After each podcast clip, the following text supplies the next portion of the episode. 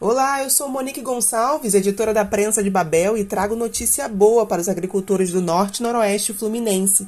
A Câmara dos Deputados aprovou na quarta-feira, dia 6 de abril, um projeto de lei que cria um fundo privado para os agricultores dessas duas regiões e reconhece os 22 municípios como área de semiárido. Essa alteração da classificação climática vai proporcionar muitos benefícios para os produtores rurais. E quem conta um pouco mais é a deputada federal Clarissa Garotinho, que faz parte da comissão que aprovou a proposta. Isso é muito importante porque essa alteração climática ela vai incluir os nossos agricultores no plano Garantia Safra, que é um plano onde o governo subsidia quando o agricultor tem algum tipo de prejuízo, então é muito importante.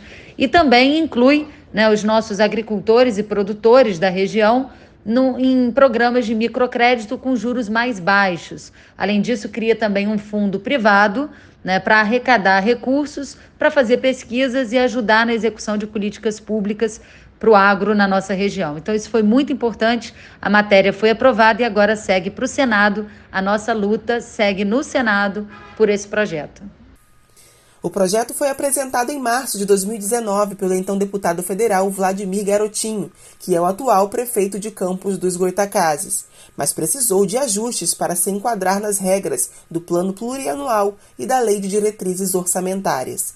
A proposta é considerada determinante para o desenvolvimento regional do Norte e Noroeste Fluminense se aprovada no Senado e sancionada pelo governo federal, os municípios beneficiados são Campos dos Goitacazes, Cardoso Moreira, São Fidélis, São Francisco de Tabapuana, São João da Barra, Carapebus, Conceição de Macabu, Macaé, Quissamã, Itaperuna, Bom Jesus de Tabapuana, Italva, Laje de Muriaé, Natividade, Porciúncula, Varriçai e Santo Antônio.